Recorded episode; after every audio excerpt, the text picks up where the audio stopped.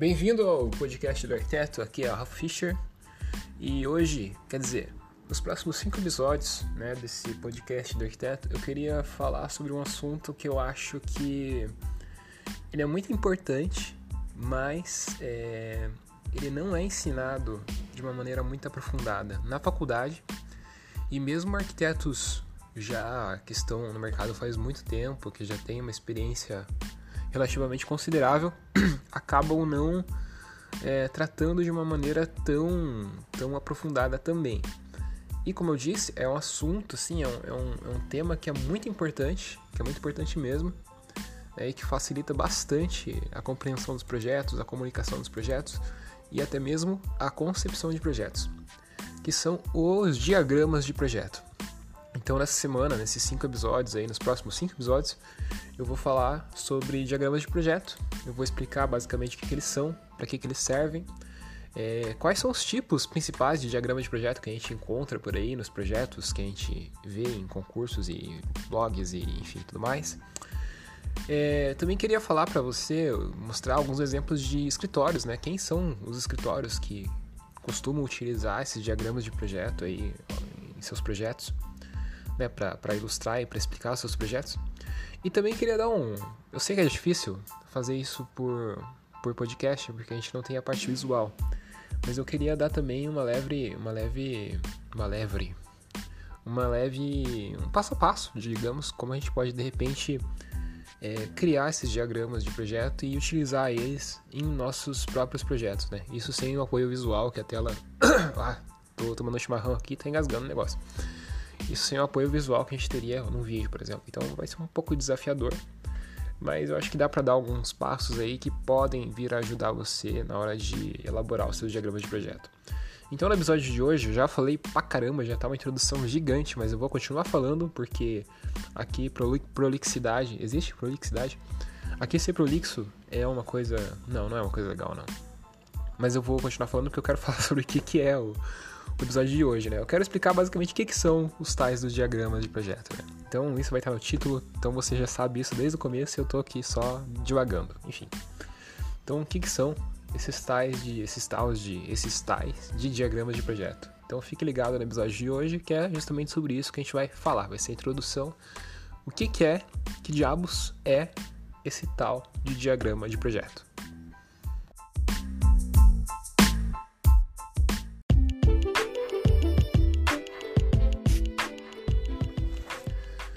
Bom, os diagramas de projeto, para ser bem direto, eu vou dar a definição mais direta possível, depois eu dou exemplos, eu acho que fica mais claro de, de entender.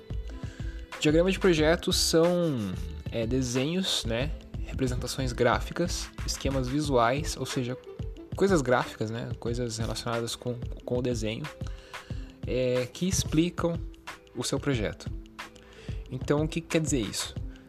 A gente tem a figura do memorial justificativo, que muitas pessoas costumam fazer, que muitos professores costumam exigir, que muitos concursos costumam também pedir dos seus participantes, que é basicamente um texto que você descreve por que, que você fez o projeto da forma com que você fez, né? Por que, que você escolheu fazer de tal forma e não de outra?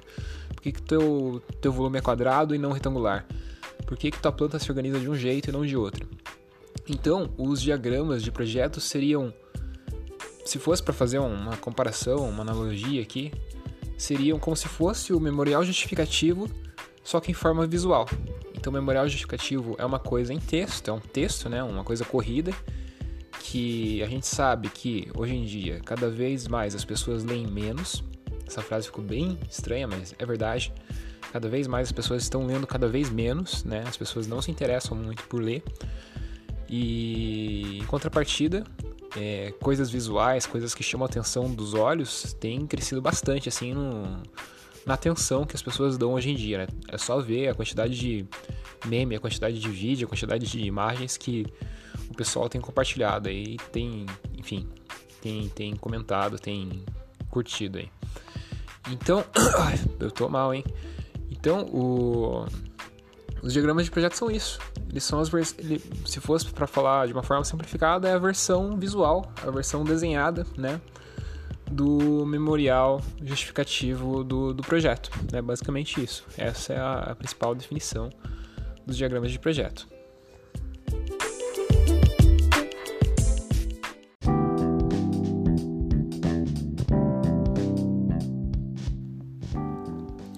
Então acho que eu vou dar um exemplo para ficar mais claro e mais ilustrativo, mais visual esse podcast, né? Porque a gente não tem a parte visual, é, evidentemente. Então você, por exemplo, você fez o teu projeto, você desenvolveu o teu projeto, você pensou em várias coisas, você, por exemplo, você chegou numa forma em função do, do, do caminho que o Sol faz ao longo do dia. Então você definiu outra forma para otimizar a captação da radiação solar direta, digamos. Então toda a tua forma foi justificada em função do caminho do Sol. Ou então você fez uma outra forma que a justificativa dela é que ela tentou seguir o gabarito máximo de altura dos edifícios que tem no entorno, né? Então você tentou respeitar, tentou fazer um diálogo, diálogo com o entorno imediato no sentido arquitetônico. Você tentou é, fazer um diálogo, fazer um edifício que respeitasse os gabaritos próximos.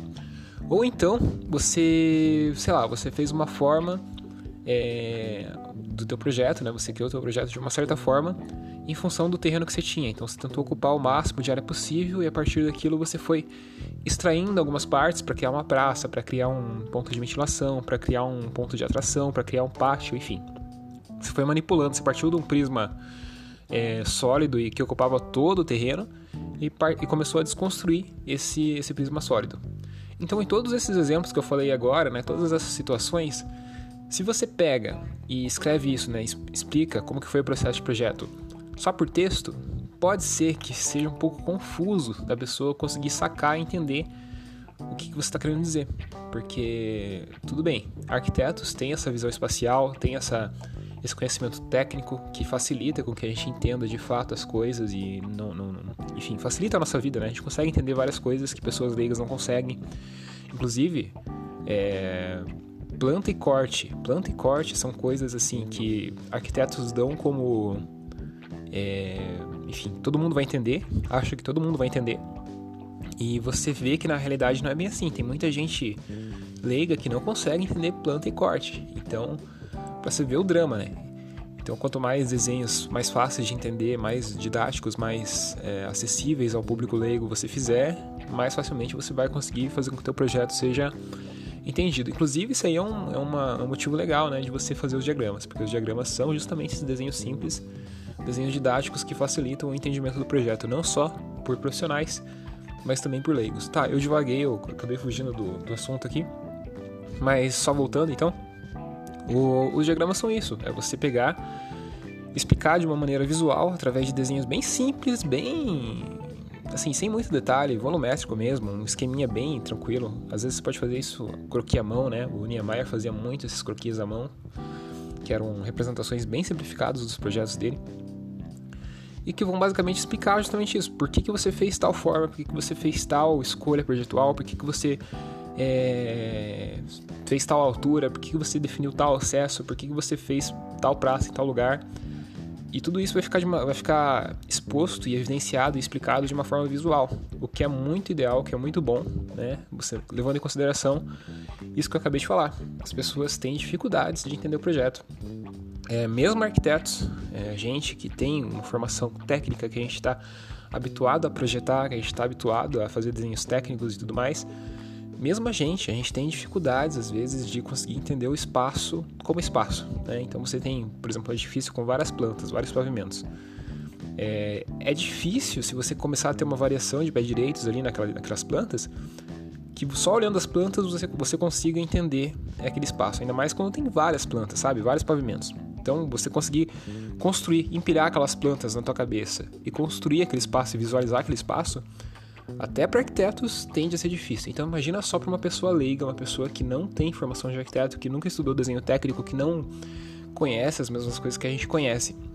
Ela com certeza vai ficar muito perdida na hora de ler e tentar entender um projeto desses.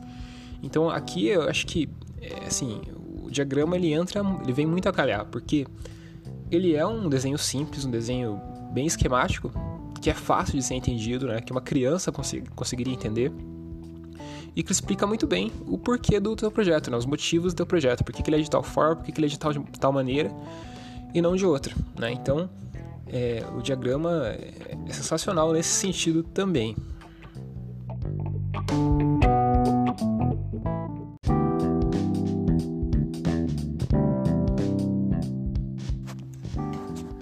E uma coisa que é interessante de notar sobre diagramas de projeto é que não existe uma regra né, de representação de diagramas. Não é que nem desenho técnico, que você tem a NBR lá, uma norma que mais ou menos rege o desenho técnico e todos os desenhos técnicos mais ou menos seguem aquele padrão, né? Então é uma coisa padronizada, padronizada. No caso de diagramas, não, não existe uma norma, não existe uma, uma, uma convenção para diagramas. Você pode fazer o diagrama da forma com que você quiser. Então você vai ver que existem diagramas bem mais elaborados, apesar de serem desenhos é, simples, né, como eu falei, que a pessoa teve que fazer um modelo 3D para conseguir fazer esses diagramas. Então ela pegou, fez uma, um, um, modelou basicamente o edifício, né, e a partir desse modelo foi retirando as partes e elaborando o diagrama. Então é uma coisa que dá mais trabalho, que pode dar mais trabalho, se você não souber mexer no software, obviamente, é, que é mais elaborado e tudo mais. Mas existem, como, como eu falei já do exemplo do Niemeyer, existem diagramas bastante fáceis, bastante simples que você pode fazer à mão, né? Então você pega aqueles desenhos, aqueles croquis que o Niemeyer faz é, para explicar os projetos dele, que ele faz só uma linha, duas linhas e já você já tira, você já entende por que, que ele fez aquilo, por que, que ele fez aquela forma é, no projeto que ele fez, no projeto dele. É, então, isso é uma alternativa também. Né? Você pode fazer que nem o Niemeyer, fazer uma coisa a lá Niemeyer e fazer só um croquis, um sketch com a mão, né? um, um desenho fácil, rápido ali. É, desde que fique didático, desde que fique claro, desde que fique entendível pelas pessoas, tá valendo. Então isso também seria considerado sim um diagrama. Né? Então não tem uma regra, tem várias possibilidades, tem várias formas, tem várias situações que você pode fazer um diagrama, né? Então não tem regra, é basicamente assim, você tem que colocar na cabeça que o diagrama é a versão visual do memorial justificativo. Então é a forma visual que você vai fazer, que, que existe, né? Que, que a gente, que os arquitetos utilizam para explicar as escolhas projetuais dele, para explicar como que o projeto evoluiu para aquela, aquela, aquela forma, por que, que tal coisa é de tal maneira, por que, que a estrutura é de tal jeito, por que, que o, a, o fechamento é de tal forma, por que, que os brises estão em tal sentido, enfim. Existe uma inúmera possibilidade de situações que você pode explicar, né, escolhas de projeto que você pode explicar, utilizando justamente os diagramas de projeto, essa ferramenta tão poderosa e tão deixada de lado por muitos arquitetos, infelizmente.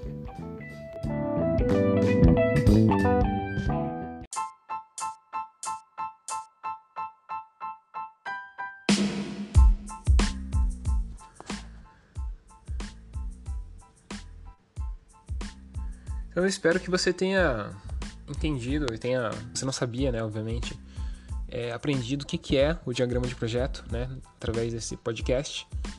É, como eu já disse no começo, na introdução do episódio, eu pretendo fazer mais quatro episódios além desse, explicando algumas coisas a mais sobre diagramas, porque é um assunto relativamente extenso e se for explicar tudo de uma vez no áudio, que não tem o recurso visual ainda para dar uma ajudada, fica difícil. Então eu vou pouquinho a pouquinho e rumo aos 100 episódios lá, que é a minha meta, né? Para que caso você não tenha escutado os podcasts anteriores, eu tô com uma meta aí de fazer 100 episódios de podcast, né? Então vamos ver, vamos ver se eu aguento, se eu me animo. E espero que nesse meio termo ainda também o podcast decole e dê mais incentivo ainda para continuar fazendo mais de 100, né? 200, 300, enfim. Mas é isso, espero que você tenha gostado, que tenha sido útil para você esse podcast, né? Se você achou que foi útil e que, enfim, valeu a pena, eu não sei como funciona no podcast. Eu acho que dá, dá pra você dar um joinha, dá pra você dar um like, né? Em alguma, algumas plataformas, pelo menos. Mas de qualquer forma, se foi útil e se você acha que valeu a pena, você pode compartilhar esse podcast. Você pode compartilhar esse episódio ou os outros episódios. Isso ajuda bastante, né? Esse boca a boca é fundamental, assim, pro, pro, pro crescimento e para divulgação de podcasts, né? Que é uma coisa que ainda está meio que engatinhando no Brasil, mas tem um enorme potencial, né? Então é isso. Um abraço para você. Falou. Até o próximo episódio.